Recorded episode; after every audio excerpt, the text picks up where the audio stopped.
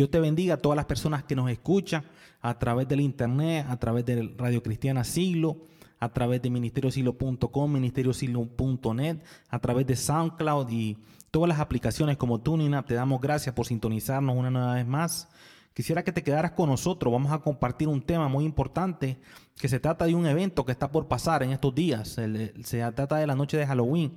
Y vamos a orar para que Dios nos dé dirección y para que Dios nos bendiga nuestra vida y nos cuide. Señor, te damos la honra, te damos la gloria, porque vamos a estudiar tu palabra, Señor, tu palabra que viva, tu palabra que eficaz, Señor. Esta es una advertencia para las personas que no saben de este evento y también para nosotros para prepararnos, Señor, para este evento, Señor, para que, Señor, estemos en tu casa, estemos orando, estemos buscando tu presencia, estemos buscando tu dirección, para que estemos siempre en tu voluntad y te damos la honra, te damos la gloria, Señor. Te pido que seas tú hablando a través de mi vida, Señor, hablando a mis hermanos que están escuchando en sus casas o que nos están escuchando a través de la radio, Señor, en sus trabajos, Señor. Te pedimos una bendición por ello. Si hay personas que no nos conocen de tu evangelio, Señor, que tú toques su vida, que tú transformes su vida, que tú renueves su mente para que puedan comprender tu evangelio, tu único evangelio que es de salvación, que es de vida eterna, Señor, que es de tu perdón a través de la muerte y resurrección de nuestro Señor Jesucristo, Señor. Te damos la honra, te damos la gloria, bendecimos su vida, Señor, y que seas tú orando en esta hora. Vamos a ir al libro de Génesis, el libro de Génesis, el capítulo 3. Vamos a leer un poquito de la porción de la Biblia y la vamos a leer. Dice, la desobediencia del hombre.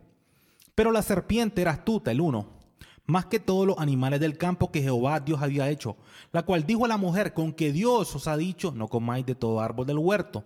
Y la mujer respondió a la serpiente, del fruto de los árboles del huerto podemos comer, pero del fruto del árbol que está en medio del huerto, dijo Dios, no comeréis de él, ni le tocaréis, para que no muráis. Entonces la serpiente dijo a la mujer, no moriréis, sino que sabe que, sabe Dios, que el día que comáis de él serán abiertos vuestros ojos y seréis como Dios, sabiendo el bien y el, mal. Y vio la mujer que era que el árbol, dice, era bueno para comer y que era agradable a los ojos y árbol codiciable para alcanzar la sabiduría. Y tomó de su fruto y comió. Y dio también a su marido, el cual comió, así como ella. Entonces fueron abiertos los ojos de ambos. Aquí vamos a leer. Aquí podemos ver una historia muy importante una historia que está al comienzo de la Biblia donde relata la decadencia, la caída del hombre en los principios, en los tiempos que Dios lo hizo. Dios había creado los cielos, la tierra, había hecho los seres del mar, los seres, las aves, los seres de la tierra, había creado los árboles, los frutos, todo lo que había hecho ahí. Y después Dios hizo al hombre. Como el hombre estaba solo, Dios le hizo una compañera, que era Eva.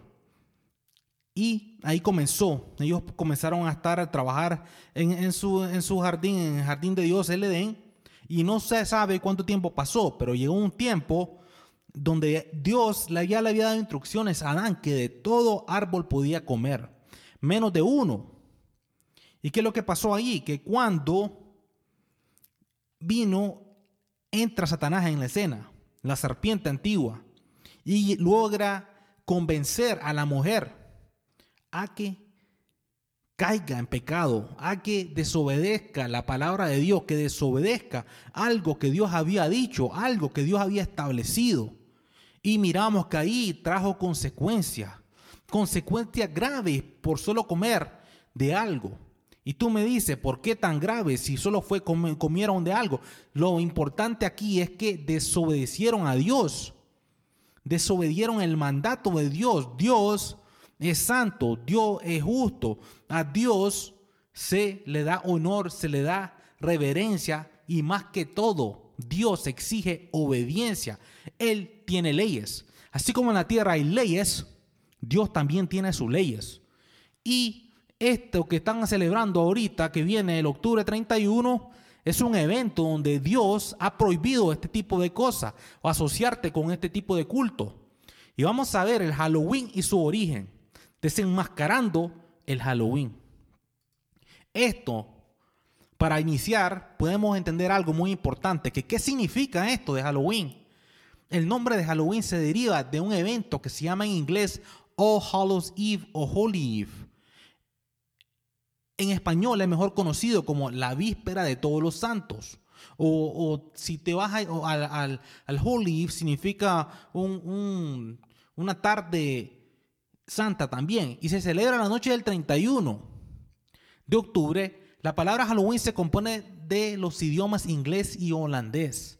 El Halloween tiene de orígenes de mucho tiempo atrás. Adoptó costumbre de la fiesta de la cosecha romana en honor a Pamona, diosa de los frutos y los árboles. También tiene origen del festival Cesta dedicado a Samhain. En las creencias romanas, la diosa Pamorum o Pamona era la diosa de las orquídeas y de las cosechas. Se le celebraba el festival el primero de noviembre y le traían manzanas, nueces, muchas frutas y vegetales. Se celebraba después que guardaran sus cosechas en sus almacenes al igual que los celtas con su dios Samhain, los romanos, en el año 283 a.C. comenzaron su conquista de los celtas. Ellos habían tenido guerra antes, pero aquí donde comenzó ya la conquista total, donde muchas de sus tradiciones tienen mucho en común, y al igual en esos tiempos. Entonces, ¿quién es Samhain? Samhain es una palabra que proviene del irlandés antigua, Samain o Samui o Samfuin, donde significa verano y fin significa fin, lo que muy probablemente puede ser interpretado como fin de verano. El Samhain es una antigua festividad celta que tiene más de 3.000 años de antigüedad, lo que la convierte quizás en una de las celebraciones más antiguas de la historia. Y también ahí va lo de la Pascua con los hijos de Israel y otras, de otras culturas. Pero dice que se realizaba durante la noche del 31 de octubre y que ponía fin a la temporada de la cosecha, la tercera y última del año, por lo que también dice se le consideraba como el año nuevo celta, que a su vez daba fin a la temporada anual de luz y marcaba el inicio a la temporada más oscura del año. Es decir, la temporada de invierno donde todo es más frío, oscuro y no es posible la siembra. Dice, el Samhain de esta manera era entendido como una celebración de vida y de, y renacimiento a través de la muerte. A menudo el Samhain era una época para realizar un balance de las cosechas y del ganado, que tendría que ser sacrificado para sobrevivir durante la temporada más oscura del año. Los antiguos celtas acostumbraban pues a encender, dice, grandes fogatas y caminar alrededor de estas fogatas. Ellos caminaban alrededor, dice, iban acompañados de sus animales y también, o, dice, o bien vistiéndose de pieles de animales como símbolo de purificación. Entonces, Samhain en parte de Irlandia era conocido como el Señor de la Oscuridad. No estamos hablando aquí ya del festival, ahora estamos hablando de Samhain, que era un dios de los celtas. Era el Señor de la Oscuridad. La religión druida era practicada por los antiguos tribus celtas que, poblaron Irlandia y partes de Escocia y otras partes de Europa esta religión veneraba a Samhain, el señor de las tinieblas. Algunos escritos también dicen que hablan de Samhain como el señor de los muertos, pero otros estudiosos dicen que esas no son las palabras, que está incorrecto, pero muchas personas dicen que, conciernen con el señor de la oscuridad. El año nuevo druida comenzó, dice, comenzó el primero de noviembre, también se conoce como la fiesta de Samhain. Los celtas solo reconoció, dice, temporadas de verano e invierno y Samhain, traducido literalmente, significa fin del verano. Quisiera aclarar eso. Entonces, en este momento dice, las horas de la noche estaban creciendo significativamente durante las horas de luz solar. Por lo tanto, el señor Samhain reinó durante los meses de inviernos largos, como la influencia del dios sol y la temporada de verano, dice, predeció. Entonces miramos que ellos lo veneraban porque dicen que él era el que gobernaba en este tiempo. Había pasado el tiempo de verano, ahora venía este Dios en el tiempo de noviembre y era el que gobernaba por seis meses. La oscuridad. Entonces, él, solo, él dice que también el, que, la, que la influencia de, de Samhain crece con el aumento de las horas de oscuridad, porque en el invierno se oscurece más tiempo. El sol, el sol solo puede vagar por la tierra durante las horas de oscuridad. Entonces aquí miramos que ellos adoraban a las tinieblas, al Señor de las tinieblas y también adoraban al sol.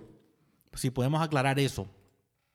En la historia, la población celta, que era un imperio que gobernaba las áreas del norte de Francia, Inglaterra, Irlanda, Escocia y muchas más partes de Europa, celebraban dos grandes eventos. Bueno, ellos, ellos celebraban cuatro, pero dos de ellos eran grandes cuando metían su ganado a sus albergues en el invierno y otro cuando sacaban el tiempo de verano a sus pastos. Y después ellos tenían dos, celebraciones más. El clima en el norte de Europa era que el invierno llegaba temprano en noviembre y duraba alrededor de seis meses.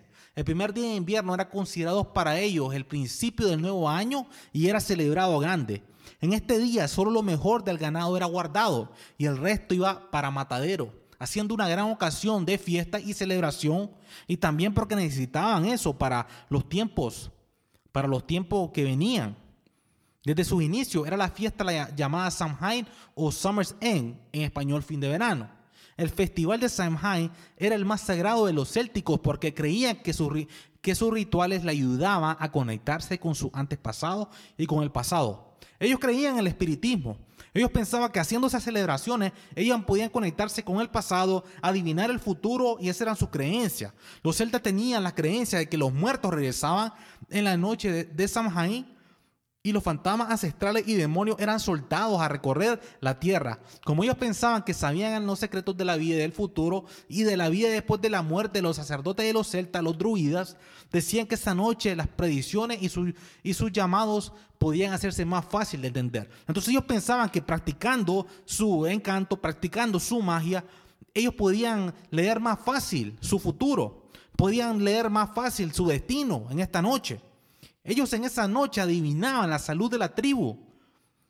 Adivinaban, dice, ellos venían y hacían sus su encantos, sus hechizos, sus adivinaciones y pensaban que adivinaban la salud de la tribu.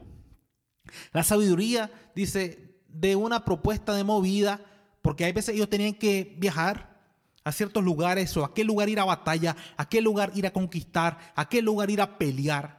Entonces ellos pedían dirección a estos, a estos dioses. Entonces ellos de esa manera querían adivinar si le iba a ir bien en esta batalla, si le iba a ir en esta pelea, el tiempo correcto de hacer magia o la llave de curar una enfermedad. Entonces ellos pedían esas cosas, pedían dirección de la magia, pedían dirección de qué, qué, hacer, digamos, de qué, qué, iban a planear, sea guerra, sea, sea una conquista, sea un matrimonio, sea algo, un plan macabro. Ellos buscaban dirección. Así como nosotros, cuando nosotros vamos y le pedimos a Dios dirección, Señor, es tu voluntad que hagamos tal cosa. Señor, danos una seña, danos una dirección, ayúdanos. Ellos, nosotros consultamos la palabra de Dios y consultamos la voz de Dios. Y ellos consultaban estas cosas magias. Entonces el Samhain o Halloween marcaba el comienzo de la temporada que ellos pensaban que le correspondía a los espíritus. Era un tiempo donde las noches eran largas y la oscuridad llegaba temprano. Era un tiempo aterrador para la gente que estaba sujeta a las fuerzas de la naturaleza. Entonces, muchas personas creían en la naturaleza, creían en el sol, creían en la luna, creían en estos dioses. Entonces ellos estaban aterrados en muchos casos, pidiendo dirección. Y miramos aquí algo muy importante.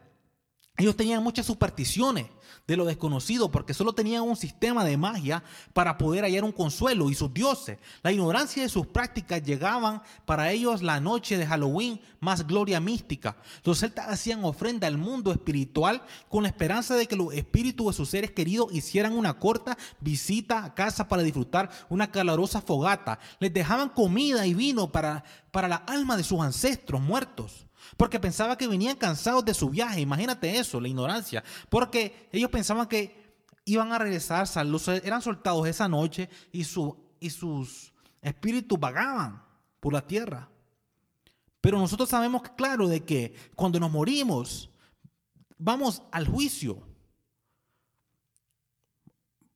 Temporalmente, porque después va a ser el trono blanco, pero si el que vivió con, con Cristo se va al descanso.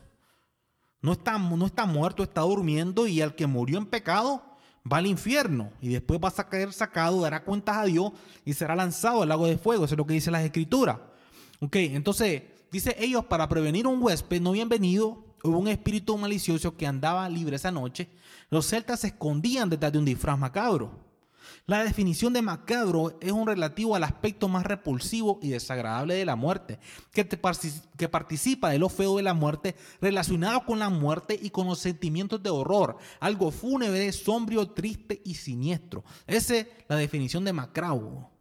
Macabro es un relativo al aspecto más repulsivo y desagradable de la muerte, que participa de lo feo de la muerte relacionado con la muerte y los sentimientos de horror, algo fúnebre y sombrío triste y siniestro. Entonces, ellos se escondían porque los espíritus, dice que rondaban también tenían esta creencia, dice que rondaban, cometieran el error de pensar que era uno de ellos y pasaran sin ningún incidente. Entonces ellos se escondían, se disfrazaban. ¿Para qué? Porque pensaban que si un espíritu se había quedado ahí para que no tuvieran un incidente y no le hicieran algo malo. Las personas de las aldeas se ponían máscaras, representando la alma de los muertos y tratando de engañar a los espíritus, haciendo un desfile y guiándolos a los límites de afuera de la ciudad. Y más, más adelante vamos a tocar este tema de los disfraces.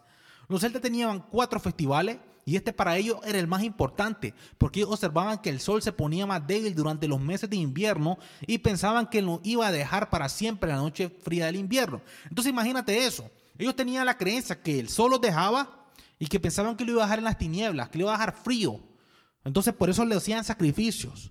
Para eso así llamaban. Entonces ellos tenían la creencia que tenían que prender fogatas para ayudar al sol a recargarse. Y ponían las fogatas en sus casas y en las colinas Hoy todavía, todavía eso hace en Escocia y en otros lugares, en Europa todavía hasta hoy.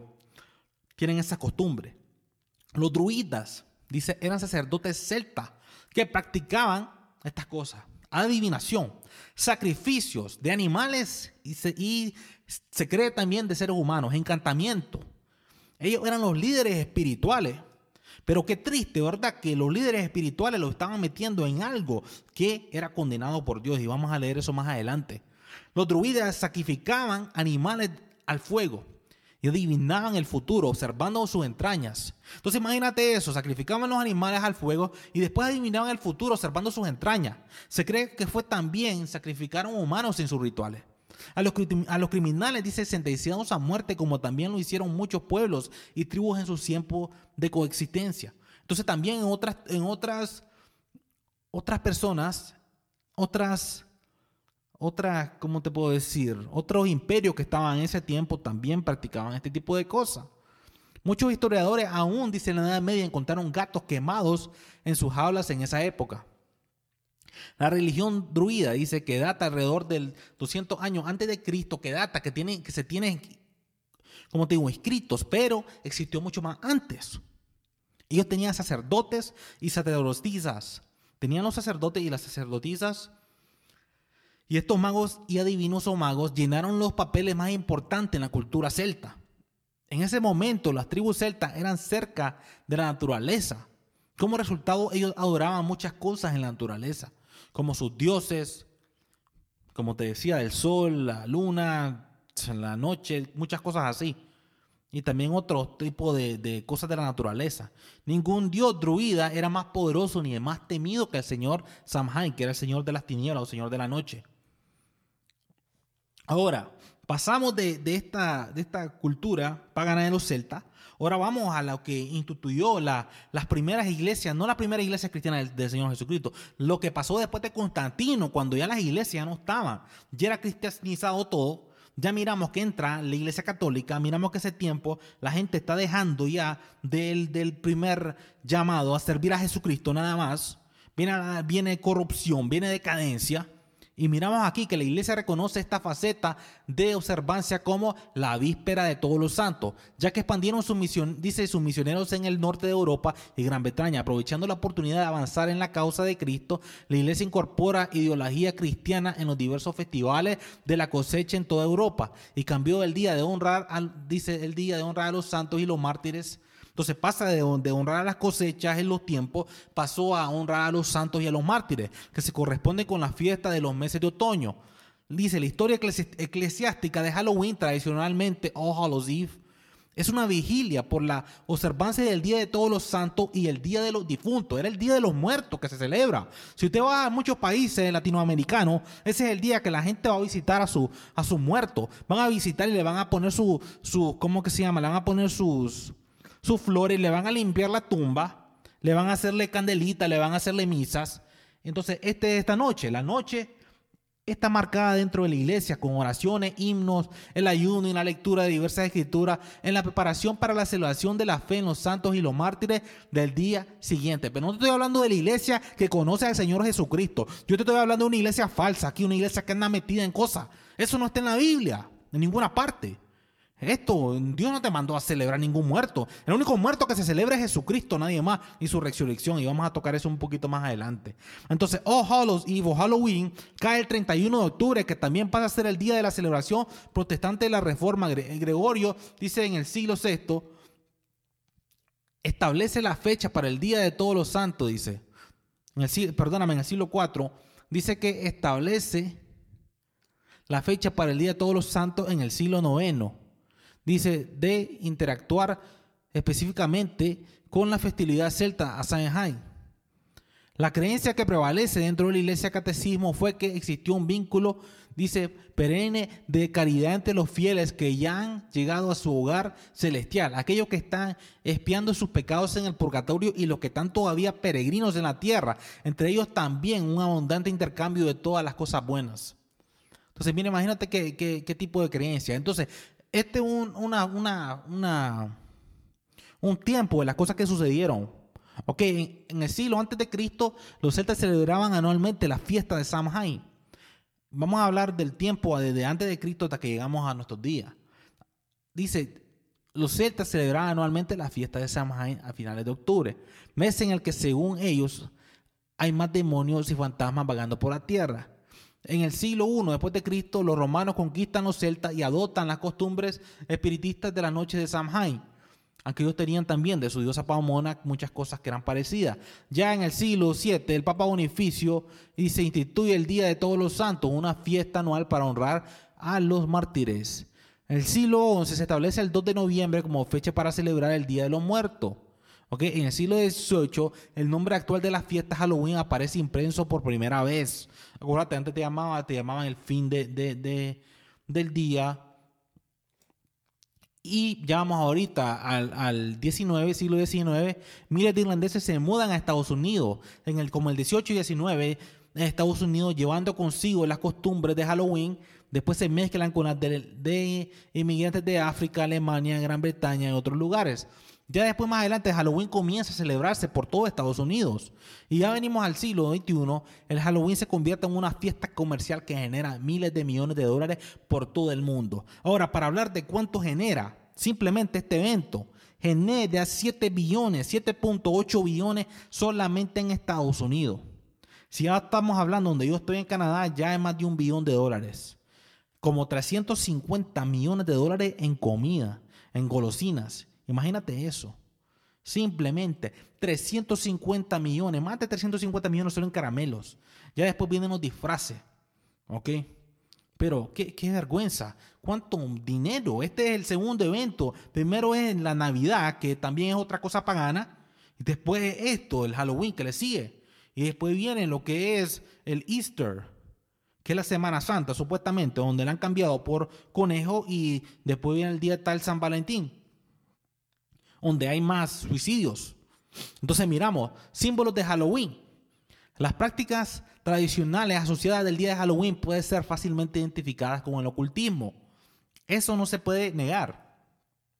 La linterna de Jack, yo te voy a dar la versión reducida aquí, porque si te vas a la verdadera eh, es bien tremenda, pero te una versión reducida. Mejor investigalo tú, la linterna de Jack construida con una vela dentro de una calabaza vacía, procede el cuento de un personaje llamado Jack, a quien no se le permite entrar ni al cielo ni al infierno, condenado a vagar por la tierra como un espectro. Jack dice, metió un carbón encendido en un nabo, que es tipo pequeño, así como una, como una calabaza pequeña.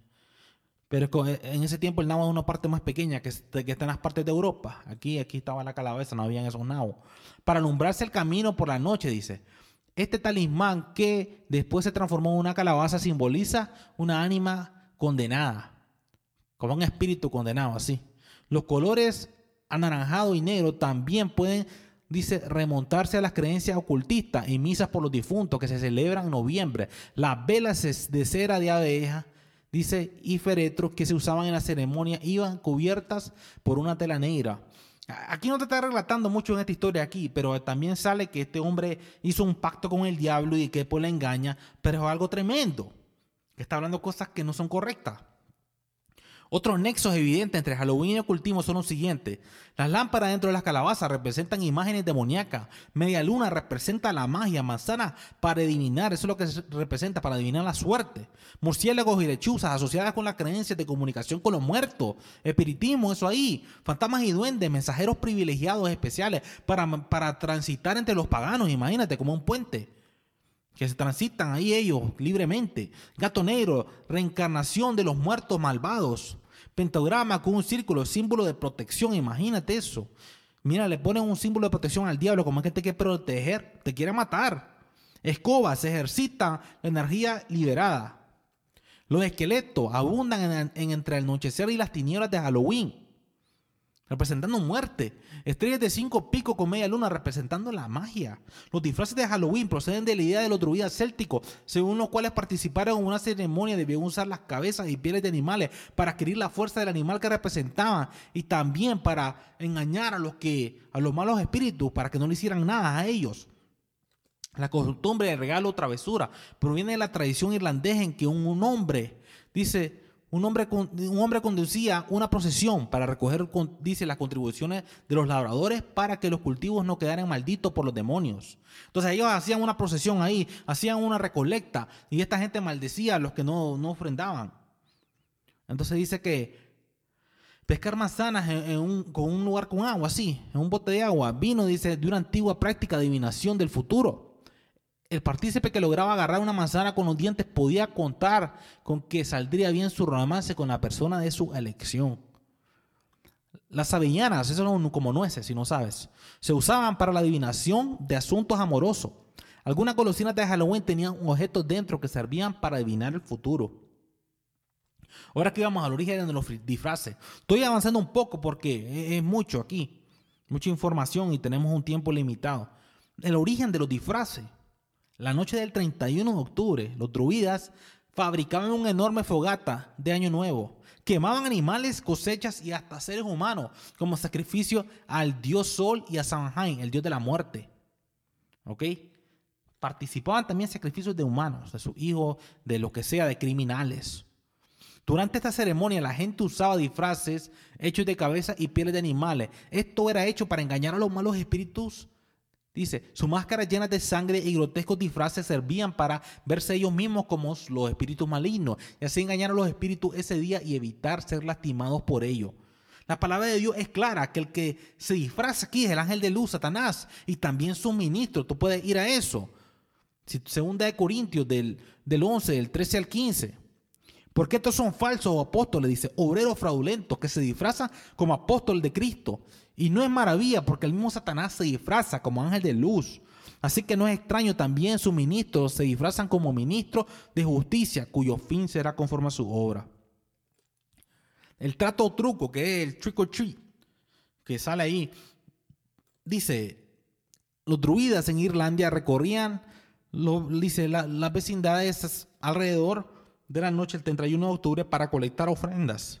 Ellos cargaban linternas, bolsas de dinero y varas de caña, dice, puntiagudas. En cada casa demandaban una especie de importe. Si el dueño de la casa no daba la ofrenda, el druida castraría, dice, a los humanos con la vara o, dice, uno de sus preciosos animales. O los maldecían. Ellos después, dice, los granjeros irlandeses, dice, emulando la costumbre de huir de otoño, iban casa por casa, rogando por comida para sus antiguos dioses. Buena suerte era prometida a todo aquel que donaba, pero amenazas eran hechas contra aquellos que no daban. Después en otros lugares creían que si por alguna, si por alguna razón olvidaban disfrazarse o no podían engañar a los espíritus, había una manera de exorcizarlos, dice, de sacarlos, haciendo con ellos un trato de comida y fruta hacia el espíritu y así el espíritu quedaría satisfecho y no les haría una maldición un hechizo o alguna travesura. Después de esto ellos hacían un festival donde los sacaban, hacían, hacían como un desfile donde los sacábamos afuera de los límites de la ciudad. Esto es algo terrible porque lo que significa es que los que disfrazan son los espíritus que andan rondando de casa en casa, que usted es el que lo maldice si no recibe el trato de comida o golosina. Entonces como que tú estás endemoniado porque tú el que anda de casa en casa. Las personas no saben el peligro que ponen a su hijo. Y hay muchas personas malas que ponen veneno y dicen esos caramelos. Hasta que te le ponen cuchillas en ciertos lugares de afeitar esas cuchillas de fertal. Eso pasó en varios lugares. Yo conozco un testimonio de una persona de que fue, fue, un hombre con un niño en la noche de Halloween a, pedir caramelo y nunca más se, se oyó de ellos. Se desaparecieron. Y no es una mentira que yo le haya escuchado de alguien. Yo conozco a alguien que le pasó eso. Nunca más supieron de él. Entonces, ¿vas a exponer a tu hijo a peligro por un caramelo?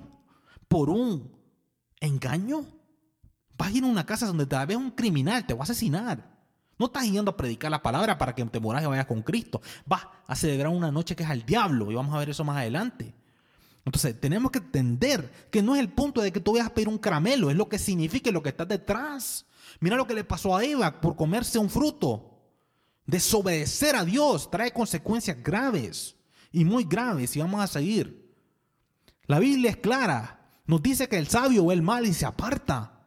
Si tú vas a Proverbio 22.3, traducido en la lengua actual, dice, el que es inteligente ve el peligro y lo evita. El que es tonto sigue adelante y sufre las consecuencias. Yo no dije eso de tonto, está en la Biblia, en el lenguaje actual. Proverbio 22.3.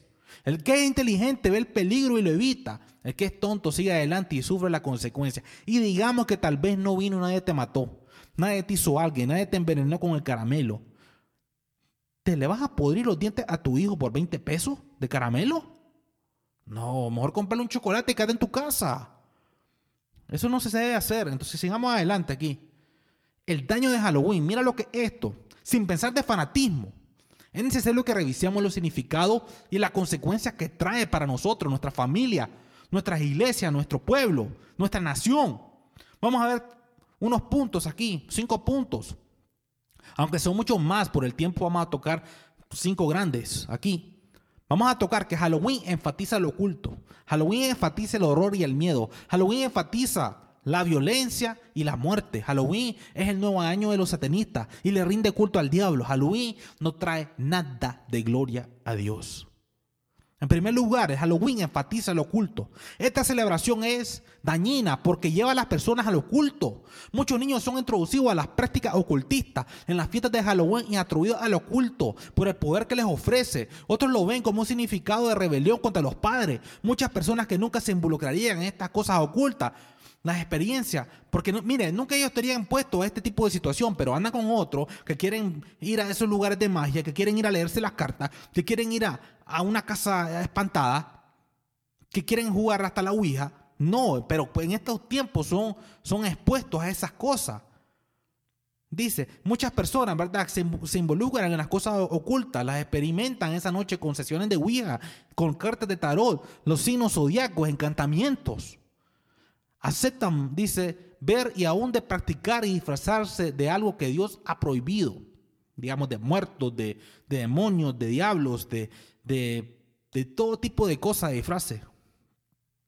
Pero te, te, recomiendo que por favor busques, si tú puedes buscar Deuteronomio. Vamos a leer Deuteronomio del 18. Donde aquí vamos a entrar a la Biblia, del 9 en adelante. Si tú puedes ir a Deuteronomio 18 del 9 en adelante. Amonestación contra las costumbres paganas. Mira, a Eva se le prohibió comer del, del, árbol, del fruto. Mira lo que le dice al pueblo. Amonestación contra las costumbres paganas. Esto no solamente es a Israel. Cuando estés en la tierra que Jehová tu Dios te da, no penderás a hacer las abominaciones de aquellas naciones. No se ha hallado en ti quien haga pasar a su hijo o su hija por el fuego ni quien practique la adivinación, ni el agorero, ni el sortilejo, ni el ni hechicero, ni encantador, ni adivino, ni mago, ni quien consulte a los muertos. Esta cultura, este festival, se trata con el espiritismo, con consultar a los muertos, sea que te guste o no te guste, no quieras entender. Tenés que entender eso, tenés que ser una persona sabia. Porque dice, por el 12, porque es abominación para con Jehová cualquiera que hace estas cosas. Y por estas abominaciones Jehová tu Dios echa estas naciones delante de ti. Perfecto será delante de Jehová tu Dios. Porque estas naciones que van a heredar, dice, vas a heredar a goreros y adivinos, oye, mas a ti no te he permitido esto, Jehová tu Dios. Estas naciones escuchaban a estos adivinos que hicieran estas prácticas paganas. Y si tú vas y escuchas a esto, tú te haces como ellos. Entonces ahora vamos, si tú puedes ir a Apocalipsis, si tú puedes ir a Apocalipsis, vamos a leer el 21. 21.8. Dice, pero los cobardes, los incrédulos, los abominables y los homicidas, los fornicarios y hechiceros y los idólatras y todos los mentirosos tendrán su parte en el lago que arte con fuego y azufre, que es la muerte segunda. Escucha bien eso, los hechiceros no tendrán, dice, tendrán su parte en la muerte segunda, dice, en el lago de fuego y azufre, alejados de la presencia de Dios, por practicar ese tipo de cosas. Entonces, Es algo importante. Porque esto, este, vamos al punto 2, el Halloween enfatiza el horror y el miedo. ¿Ok? Si nosotros podemos ir, y vamos a, si lo puedes buscar para tenerlo más adelantado, se te puede buscar Filipenses. Filipenses 4, vamos a leer desde el 8 y el 9. Pero lo vamos a leer después. Primero vamos a, vamos a explicar algo. Halloween es un tiempo donde la gente compra artículos y frases de terror y de muerte. El mes de octubre para Halloween, dice, es un tiempo donde la gente se expuesta a películas, escenas de horror, miedo, desde las películas de terror y programas de televisión para adultos y mucho más para niños. Miramos que los, las caricaturas ahora llenos de este evento, llenos de, de donde asustan a los niños, de fantasmas, de ocultismo, de magia, de, adivinación, en las películas de los niños, haciéndolos insensibles a estas cosas. Las personas visitan casas embrujadas, creadas para Halloween. Para muchos niños les crea una pesadilla por el resto de su vida. Un psicólogo de una universidad dijo algunas cosas, incluso que pueden espantar a adultos en muchas casas. Y los niños pueden ser traumatizados con una experiencia como esta. Un trágico producto del miedo en la vida de los niños a temprana edad y en la adolescencia. Entonces puede traer esto, algo, algo difícil para ellos superar. Y dice, cuando estas cosas les pasan, ellos pueden, ellos pueden producirles un interés a, buscar los fenómenos sobrenaturales del oculto. Pero vamos a leer, como le decía, vamos a leer Filipenses, el 8 y el 9. En esto pensar, dice la palabra de Dios. Por lo demás, hermano, todo lo que es verdadero, todo lo honesto, todo lo justo, todo lo puro, todo lo amable, todo lo que tenga un nombre, si hay virtud alguna, si algo digno de alabanza, en esto pensar, porque lo que aprendiste y recibiste, si oíste, si viste de mí, esto hace, y el Dios de paz estará con vosotros. Entonces, esto, ver estas escenas de Halloween, te hace pensar en lo puro, te hace pensar en lo verdadero, tú te hace pensar en la muerte, en asesinar, en matar te hace pensar en, demonios, en diablos, y eso es lo que Dios quiere que penses. No. Entonces, tenemos que entender esa parte. Entonces, ver las casas, como te digo, las, ver las películas de terror, las casas embrujadas, ¿es de virtud? ¿O es amable? ¿O es buen hombre? ¿Es algo que hemos aprendido de la palabra de Dios? Para nada. Entonces, el tercer punto que vamos a estudiar aquí, que Halloween enfatiza la violencia y la muerte. El día de Halloween es normalmente el día más violento de todo el año donde las personas usan la máscara para cometer crímenes y asesinatos incitados por lo que ven.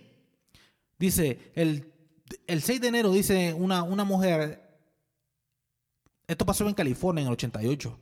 Una conocida periodista, Ann, dice Landers, escribió una columna titulada Los padres deben atacar la violencia.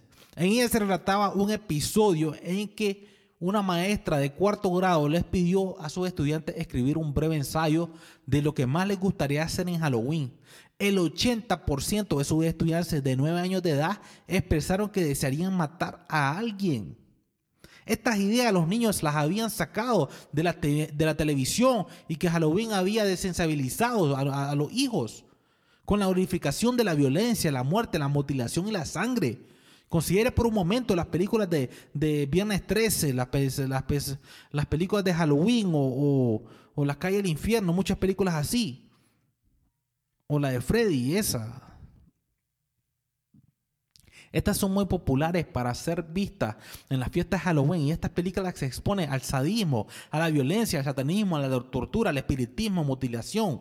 Y lo más extraño dice asesinatos que lleva, dice inconscientemente a nuestros niños a, captar esos comportamientos. No solamente con los juegos ahora, con, con las películas, con los juegos, abiertamente. Una vez, mira, yo estaba, yo había comprado un, PlayStation y tenía un juego. Y mire que salió un pentágono eso de, la estrella de Satanás en un, un pozo, en esa película, en ese juego que estaba jugando. Y cuando yo estaba viendo eso, mire, jugué esa parte, no lo había visto. Cuando miro en el pozo estaba eso en el juego. Y fíjate que en ese juego salió una mariposa negra ahí. Y fíjate que se salió del televisor y salió a mi casa, en mi apartamento donde estaba yo. Y se llenó de una presencia horrible. Obvio que yo deshice eso. Hasta ya ni tengo esos aparatos, pero hace tiempo. Cuando estaba la PlayStation 3, hace tiempo. Yo digo, eso no, no tiene nada de malo. Pero mire, yo lo miré eso con mi propio ojo. Otro testimonio aquí de eso, mire, cuando yo era mundano, y hace, hace, digamos, 13 años atrás, y andaba en un club una vez, y era una fiesta de Halloween. esa es otra cosa que promueve también, la borrachera. Porque aquí la gente, va, uno va a las 12 a celebrar a la fiesta. Hacen fiestas de Halloween para irte a los clubes.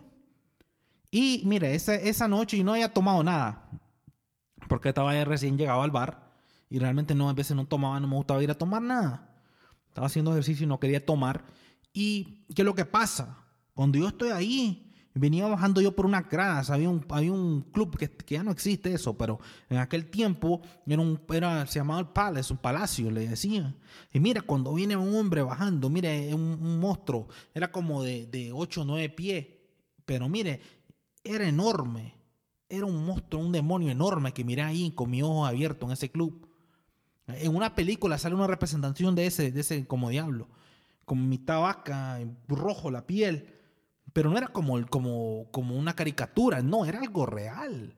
Le miré la cara, le miré los cachos, eso era algo tremendo. Mire, y yo mundial, mundano, pero eso yo lo experimenté. Puro cuento, que son demonios que existen. Mire, entonces, ¿por qué las mitologías han visto estos diablos? Han visto estos demonios, los han dibujado. ¿No es un invento?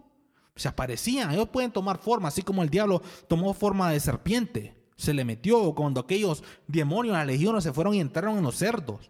Pero eso yo lo miré, mire, y le miré la cara, le miré el aspecto imponente, fuerte. Era algo terrible eso que vi. Y mire, y, como que se llama, y fueron por unos minutos después se desapareció. Pero esa cosa yo la miré. Y, pero ahora vamos a lo que enfatiza la muerte. Muchas muertes hay en ese día. La gente comienza a ver esas películas que, que proveen la muerte, que proveen el asesinato. Y van y matan, hacen esos masacres. Los satanistas ahí hacen muerte, mutilaciones. Miramos cuántas historias de, de esos, esos que asesinan, que se llaman serial killers, que matan en masa los, a la gente. ¿Por qué? Por estar viendo películas, por estar viendo esas cosas de sadicismo. El satanismo ahí, como el sadismo los mete a ver esas cosas de violencia y muerte. Otra cosa que también, pero nosotros, mire, como cristianos, como le decía antes, si usted quiere enfatizar algo en la muerte, la única muerte que se debe enfatizar es la muerte y la resurrección de nuestro Señor Jesucristo en la cruz del Calvario. Si queremos hablar de muerto, queremos hablar de que Jesús resucitó a Lázaro. Si queremos hablar de muerte, podemos hablar de que Lázaro fue al infierno. Eso es la muerte que podemos hablar. Y la más importante, la muerte de Jesús. Nada más, no tenemos que enfatizar nada más de muerte, ni dejar que los hijos miren nada de esas cosas. Pero otra cosa que vamos aquí, y uno de los puntos claves aquí, que Halloween le rinde culto al diablo. Este día es el más esperado por satanistas, es el año nuevo de ellos, al igual que, que los celtas. Es la noche donde ofrecen votos y sacrificios humanos y animales en honor al diablo. Todo tiene que ver con lo oculto, todo lo que tiene que ver con lo oculto, todo lo que tiene que ver con, idolatría es del enemigo. El cristiano es luz, no es tiniebla, no es el ocultismo. La palabra de Dios dice que nuestra lucha no es contra carne y sangre, sino contra principados y potestades, contra huestes espirituales de maldad. Eso lo puedes encontrar en Efesios 6, el 11 y el 12. Entonces, te quiero dar un poquito de las actividades que pasan de la actividad de los satanistas en este día. Desde el 5 de septiembre hasta el 9 de noviembre, la iglesia satánica cumple las siguientes celebraciones que se mezclan, dice, y aplican en los festejos de Halloween y el Día de los Muertos. Desde antes de septiembre, ellos ayunan para buscar la voluntad de Satanás. Después, más adelante, ellos hacen elección de sacerdotes, confesores, dice, para escritos en el libro del macho cabrillo, dice. Entonces los inscriben ahí. Ritual para maldecir al cuerpo de Cristo, ese otro evento que hace. Reunión para preparar el día de, dice, de Samhain o el del Señor de la Muerte. Reflexión de disciplina, desayunos y mantras hacen ellos. Ritos tradicionales, dice que ellos tienen. Confesión de los pecados contra Satanás, dice. Rinden los integrantes, dice, de los grupos musicales, artistas satánicos y, ¿cómo que se llama? Y artículos, esa, esa gente de, de artistas. Ordenan a los ministros de rock, músicos, managers, promotores y eso, involucrados en el satanismo. Dice, ellos también hacen ritos bautismales, maldicen a cualquier vínculo que hayan tenido, dice, con, como cristiano, como con Jesús. Y dice, y se bautizan con agua de, alcantarilla, sangre de niños y de, adultos, de adultos sacrificados. Algo horrible que pasa en este tiempo, mire, es que las mujeres se dejan embarazar cuando tienen sus orgías y todo ese tipo de cosas. Y esos bebés los abortan esa noche. Se los ofrecen al diablo. Los brujos se reúnen para destruir iglesias. Claro que no pueden, pero se reúnen para orar, para que haya violencia, para que haya maldad, para que no, no crezcan las iglesias, para que haya oposición, para que se, se expanda las, los lugares de maldad, como el ocultismo, como, como los lugares de tarot, la venta de, de, diablos, eso, de, de, ídolos y cosas así, de, donde práctica de santerismo, espiritismo, donde engañan a la gente. El noviembre se sella a los satanistas, a los espíritus de los muertos para sacarlos del purgatorio, igual que los católicos. Es decir, que entregan ofrendas, altares y recuerdos a los muertos para que sean altares para, para invocar a demonios, dice. Ellos también hacen una inscripción en el libro del macho cabrío y comienzan para ellos el año satánico. Se, invoca el poder de ellos, dice, nos damos de, de otro demonio y del diablo. Eso es lo que ellos creen. Y para último, aquí, mire, Halloween no le da gloria a Dios ni edifica la iglesia para nada. No es un día que le da gloria a Dios. Dios nunca nos ordenó que, que participáramos o sí. Y no trae nada, nada de edificación a la iglesia. Entonces, de nosotros estar ayunando, orando, buscando su presencia, que vamos a andar allá afuera recogiendo en un día una celebración al, Dios de la muerte, al diablo. Nada de eso. No, nosotros debemos estar buscando a Dios, glorificando a Dios, evangelizando, tratando de ganar la alma, no siendo partícipe de ello. ¿Cómo es posible que muchos cristianos, que muchas personas, así como Jesús Adrián Romero, haya dicho de que es bueno celebrar el Halloween? ¿Qué le pasó a este? ¿Se cayó qué? ¿Se golpeó la cabeza? ¿Cómo es posible? Gente que no tiene compromiso, que no sabe nada de palabra, que no sabe nada de la Biblia, andan predicando, ese es el problema. Y mire, ¿y sabe cuál es lo más peligroso y lo más triste? Que estas personas tienen influencia. Que las personas, como son débiles de conciencia, andan buscando una excusa para ir a pecar. Y este se les da. Entonces, Él le va a dar cuenta a Dios por eso. Pero también ustedes que los escuchan. Porque aquí no es la palabra que de este hombre o de muchos falsos. Aquí lo que importa es la palabra de Dios, que Dios te lo prohibió. Pero ahí ustedes, mira lo que le pasó a Eva. Con Dios no se juega. Mira, si vamos a una historia de Saúl, Saúl desobedeció a Dios las cosas que Dios lo mandó a hacer. Falló. Y después este hombre terminó, dice, terminó practicando la adivinación con una, con una hechicera, con una bruja. Y Dios lo mató. Dios lo cortó del mapa. Eso lo puedes encontrar en, en Primera de Samuel. Advertencias finales para terminar aquí. La palabra de Dios nos dice que no debemos dar lugar al diablo. Si tú te vas a Efesios, vamos al libro de Efesios, Efesios 4. Efesios 4, 27. Vamos a leer 4.27, dice. No deis lugar al diablo, dice. Ni dice, airaos, pero no pequéis, no se ponga el sol sobre vuestro no, ni deis lugar al diablo. No debemos de lugar, lugar al diablo. Mira lo que pasó a Eva por darle lugar. ¿Por qué se puso a hablar con una serpiente? ¿Dónde estaba su marido? ¿Por qué no le consultó a Dios? Mira eso, eso le pasó por darle lugar. El único lugar que le debemos dar es aquí a Cristo. La única persona que debemos escuchar es a Dios y su palabra. Eso le pasó por darle lugar. El diablo dice que anda buscando a quien devorar. Si vamos a primera de Pedro.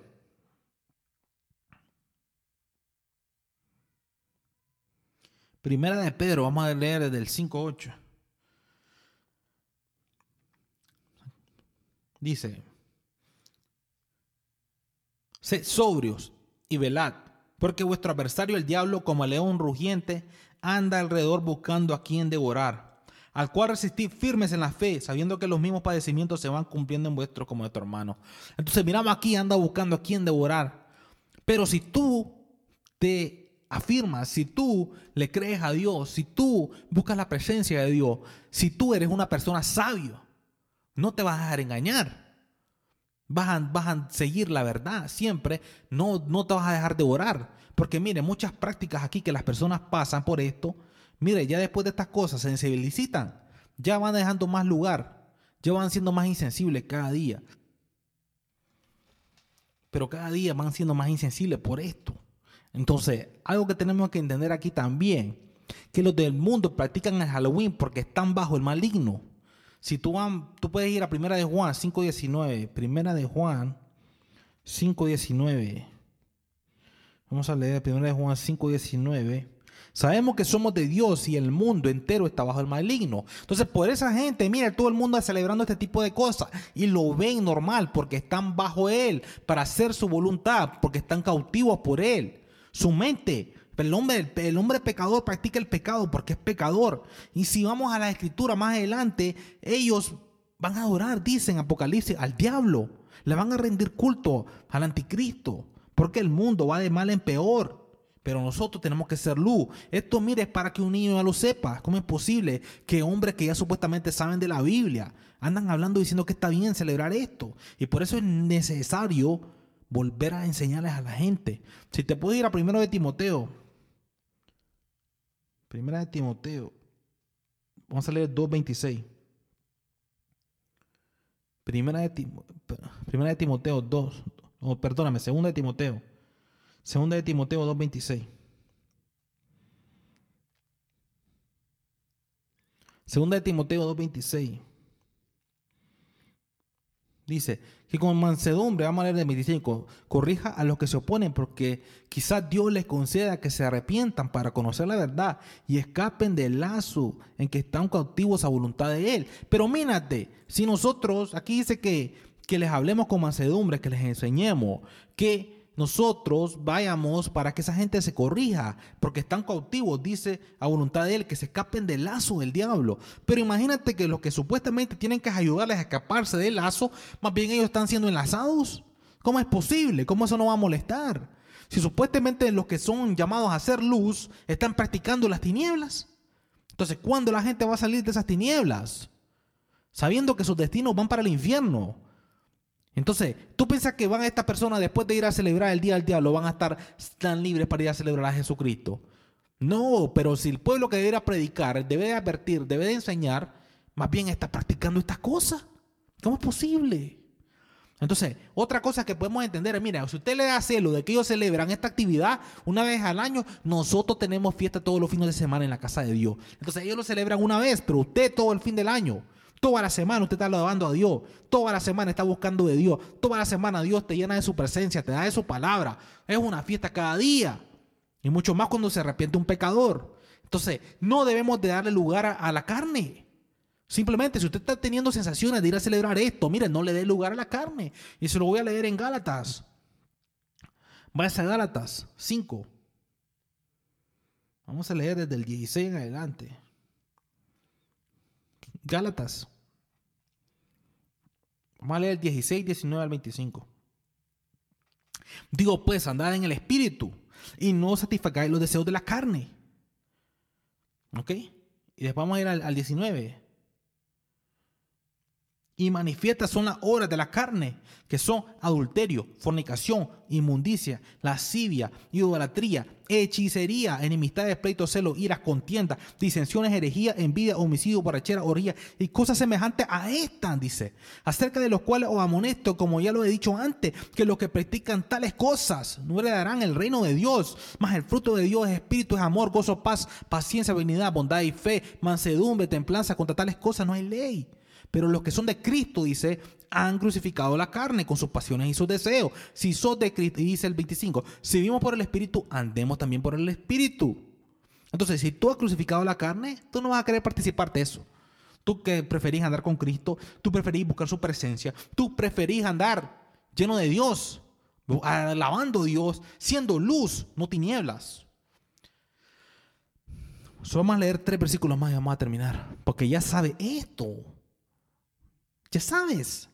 Ya lo sabes. No tengo que decirte. Ya, está grandecito. Ya deberían ser predicadores, apóstoles, profetas. Ya deberían ser eruditos de la palabra. Ya deberían de tener una sabiduría de la palabra. Mira que sorprendente. Por tantos años en el cristianismo. Pero como niños. Pero vamos a leer aquí. Mire. Debemos andar sabiamente porque los días son malos. Si vamos a Efesios. Efesios 5. Vamos a leer del 6 al 17.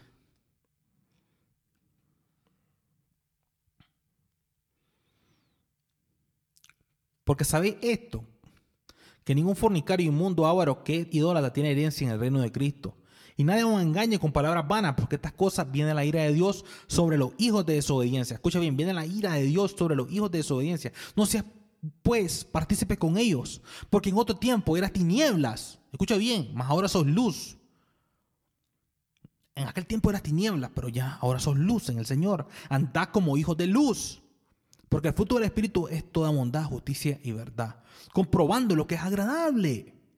Y no participéis, escucha bien esto, no participéis de las obras infructuosas de las tinieblas, sino más bien reprenderlas. Es el trabajo de la iglesia, reprenderlas Reprender la obra infructuosa de las tinieblas. Porque vergonzoso es aún, dice, aún hablar de lo que ellos hacen en secreto. Estas son las cosas que hay en secreto. Los hechizos, los, satanismo, matando bebés, matando, asesinando, dándole culto al diablo. Más todas las cosas cuando son puertas de evidencia por la luz son hechas manifiestas, porque la luz es lo que dice lo que manifiesta todo, por lo cual dice, despierta tú que duermas y levántate de los muertos y te alumbrará Cristo. Mira pues con diligencia como andéis, no como necios, sino como sabios, aprovechando bien el tiempo, porque los días son malos. Por lo cuanto dicen tanto, por lo tanto, no seáis insensatos, sino entendidos. Debemos de ser entendidos. Dice, si no entendidos de cuál sea la voluntad del Señor. Entonces debemos de reprender las obras infructuosas de las tinieblas. Debemos de ser sabios. ¿Ok? Ahora imagínate algo. Si tú vas a Mateo 25, 13, dice que nadie sabe la, la hora de que el Hijo del Hombre vendrá. Y ahí está hablando de, la, de las vírgenes prudentes. imagínate que Cristo viniera y te encontrara en este tipo de actividad. Tú piensas que si tú le dijeras al apóstol Pablo, vamos a ir a recoger caramelitos. Tú piensas que si tú le dijeras a un apóstol de los verdaderos, a un santo de los aquellos tiempos del primer siglo, ¿Tú piensas que esa gente te diría, o que tú le dijeras a Samuel que va a ir contigo a Moisés, vamos a ir a recoger golosinas, caramelitos en esta actividad? ¿Qué te diría? ¿Qué te diría Juan el Bautista? Si te lo te la dejo ahí. Yo no te voy a decir nada más, que te lo diga las palabras de Juan. Y si todavía no te convence y quieres vestirte de algo más, te dejo Romanos. Vamos a ir a Romanos. Vamos a leer Romanos desde el 13, Romanos 13, 14. El último que está ahí. El 13 vamos a leer desde antes. Andemos como de día, honestamente. No en glotonería y borrachera, no en lujuria y lascivia, no en contendas y, envidia, dice. Pero perdóname, vamos a leer desde el 12. La noche está avanzada y se acerca el día. Desechemos pues las obras de las tinieblas y van, vistámonos las armas de luz. Escucha bien. Dice, se acerca el día. La noche está avanzada, se acerca el día de la venida de Dios. Desechemos pues la hora de las tinieblas y vistámonos las armas de luz. Y vamos al, ya al 14, dice, si no vestidos, dice, si te quieres vestir de algo, vestidos del Señor Jesucristo y no proveáis para los deseos de la carne. Si todavía te quieres disfrazar, si te quieres vestir, vístete de Jesucristo y no preváis para los deseos de la carne, porque ya no vivo yo. Acuérdate una cosa y te voy a dejar con esto. El templo no es tuyo. Tu vida ya no es tuya. Si Cristo vive en ti, ahora todo lo que tú haces, todo lo que tú piensas, todo lo que tú digas, debe de ser guiado por Dios. Y en muchas áreas fallamos, yo entiendo, pero ir a practicar de las cosas ocultas es algo mayor. Tenemos que entender eso. Mira cómo el diablo engañó a Eva. ¿Ok? Le, le dijo que estaba bien, que no iba a morir, que lo que había dicho era, no era eso. Ahora vení y te dice a ti, no, las palabras de Dios no dice eso, está bien, tú lo puedes celebrar todo lo que tú quieras. Si tú celebras este tipo de cosas, tarde o temprano viene ruina tu vida. Tal vez no vendrá inmediatamente, pero viene en ruina. Y te queremos advertir. A mí que me importa que te disfraces. A mí que me interesa que vayas a pedir caramelo. A mí que me interesa que tú quieras ir ahí. Es tu peso que tú gastas. Pero Dios nos manda a que te advirtamos. Que no practique este tipo de cosas que no haga este tipo de cosas, que no involucre a tu hijo en este tipo de cosas. Si eres luz, si eres hijo de Dios, si eres cristiano, no te dejes engañar por la serpiente, no te dejes engañar por el diablo, no te dejes engañar por sus demonios, no te dejes engañar por sus brujos, por su tranista, por gente, por gente aún supuestamente cristianos falsos que están predicando en púlpito, que te dicen que está bien que practique. No te dejes engañar. Busca de Dios, busca su presencia. Mejor íncate, mejor ayuda, mejor alaba a Dios, mejor busca su presencia. Mejor sírvela a Dios, mejor sé luz, mejor reprende estas obras. Y sigamos adelante. Mira, hoy en ese, en ese día, el 31, se reúne a maldecir al cuerpo de, de Cristo. Se reúnen a derrotar iglesias. Se reúnen, ayunan por meses para este día, para darle gloria al diablo, para hacer sacrificio. ¿Y qué hace la iglesia? En muchos casos, ¿van a pedir caramelos o dan caramelos en la iglesia? No, Cristo viene. Cristo está a la puerta. Y la iglesia no tiene disciplina. La iglesia no tiene unidad. La iglesia debe estar unida, buscando su presencia, orando, intercediendo por esa alma, pidiendo a Dios victoria. Y eso es lo que somos llamados a hacer, a reprender esto y adorar a Dios, porque nuestro Dios es más poderoso que el diablo. El que está en mí es mayor que el que está en el mundo. Y tenemos la victoria si le damos gloria a Dios, si buscamos su presencia, si nos apartamos esto y si no le damos lugar al diablo y si resistimos al diablo, dice que él va a huir. Resístelo en estos tiempos que te dan ganas de ir a participar de estas cosas paganas es un culto al diablo, abiertamente y a sus demonios. Te lo digo con todo respeto, que tu hijo llore, que se moleste contigo, mejor que se moleste contigo y que vaya al infierno más adelante. Y que lo posean unos cuantos diablos ahí. Porque eso es lo que pasa en este tipo de cosas. Guárdate, ora por tu familia, ora por tu hijo, busca la presencia de Dios cada día. Que Dios te bendiga. Si no sabías esto, pues ahora lo sabes y compártelo si puedes. Que Dios te bendiga siga adelante. Esta otra la, pasaremos esto en vivo en el, otro domingo. Que la vamos a grabar ahí donde voy a ir a, a Iglesia Montecalvo, donde soy yo. Vamos a dar este mensaje, ahí una vigilia que tendremos. Si tú puedes acompañarnos, estamos en la ciudad de Calgary. Vamos a estar aquí y te puedes ir a iglesiamontecalvario.net, iglesiamontecalvario.org. Ahí también nos podrás encontrar. Que Dios te bendiga. Ministeriosiglo.net, ministeriosiglo.com, radiocristianasiglo.com. Nos puedes escuchar ahí también bajo SoundCloud. Bajo, nos puedes encontrar Ministerio Siglo bajo SoundCloud y Iglesia Monte Calvario también estamos ahí y también nos puedes encontrar en Tuning. Si tienes Tuning, Radio Cristiana Siglo, que Dios te bendiga. Quisiera orar por ti. Señor, te damos honra, te damos gloria, porque solo tú eres bueno, porque solo tú eres el que nos bendice, que nos ayuda y solo tú nombre se debe ser exaltado. No el diablo, Señor, tu nombre que es poderoso. Tú que lo expusiste en la cruz del Calvario, Señor. Tú que tienes el imperio de la muerte, Señor, que te lo quitaste al enemigo, Señor. Te damos la honra, te damos la gloria, te damos honor a ti, Señor, porque tú eres el que nos da la victoria, Señor. Y el enemigo no puede hacer nada, Señor, contra tu hijo, Señor. Contra tu hijo y tu hija, Señor, que te sirve, que no se han querido comprometer. Así como no se comprometió Elías, Señor, que no lo rodía, Señor, a los baales, Señor. Así está tu pueblo luchando siempre, Señor esperando en tus milagros, esperando, Señor, tus provisiones, esperando, Señor, que tu sabiduría, tu entendimiento, tu conocimiento, ayuda, Señor. Porque, Señor, no es con espada ni con ejército, es con tu, Señor, con tu fuerza, mi Dios. Por eso hemos, confiado en ti, hemos esperado a ti, Seguimos adelante en ti, Señor, porque sabemos que tú vienes pronto, Señor. Ayúdanos a darnos, Señor, a darnos, Señor, esa capacidad de, de, hablar tu verdad, Señor, sin temor, de hablar tu verdad con autoridad, de hablar tu verdad con pasión, Señor, con amor, con gracia, Señor. Ayuda a mis hermanos a seguir en tu camino, Señor. Dale fortaleza a que sean, Señor, las cabezas de hogar, a que ayunen, que oren, que busquen tu presencia, que lean tu palabra, que no se dejen engañar por el enemigo como quiso engañar a Eva, Señor. Te damos la honra, te damos la gloria solamente a ti, porque tú eres bueno, porque tú eres digno, Señor, porque tú eres grande.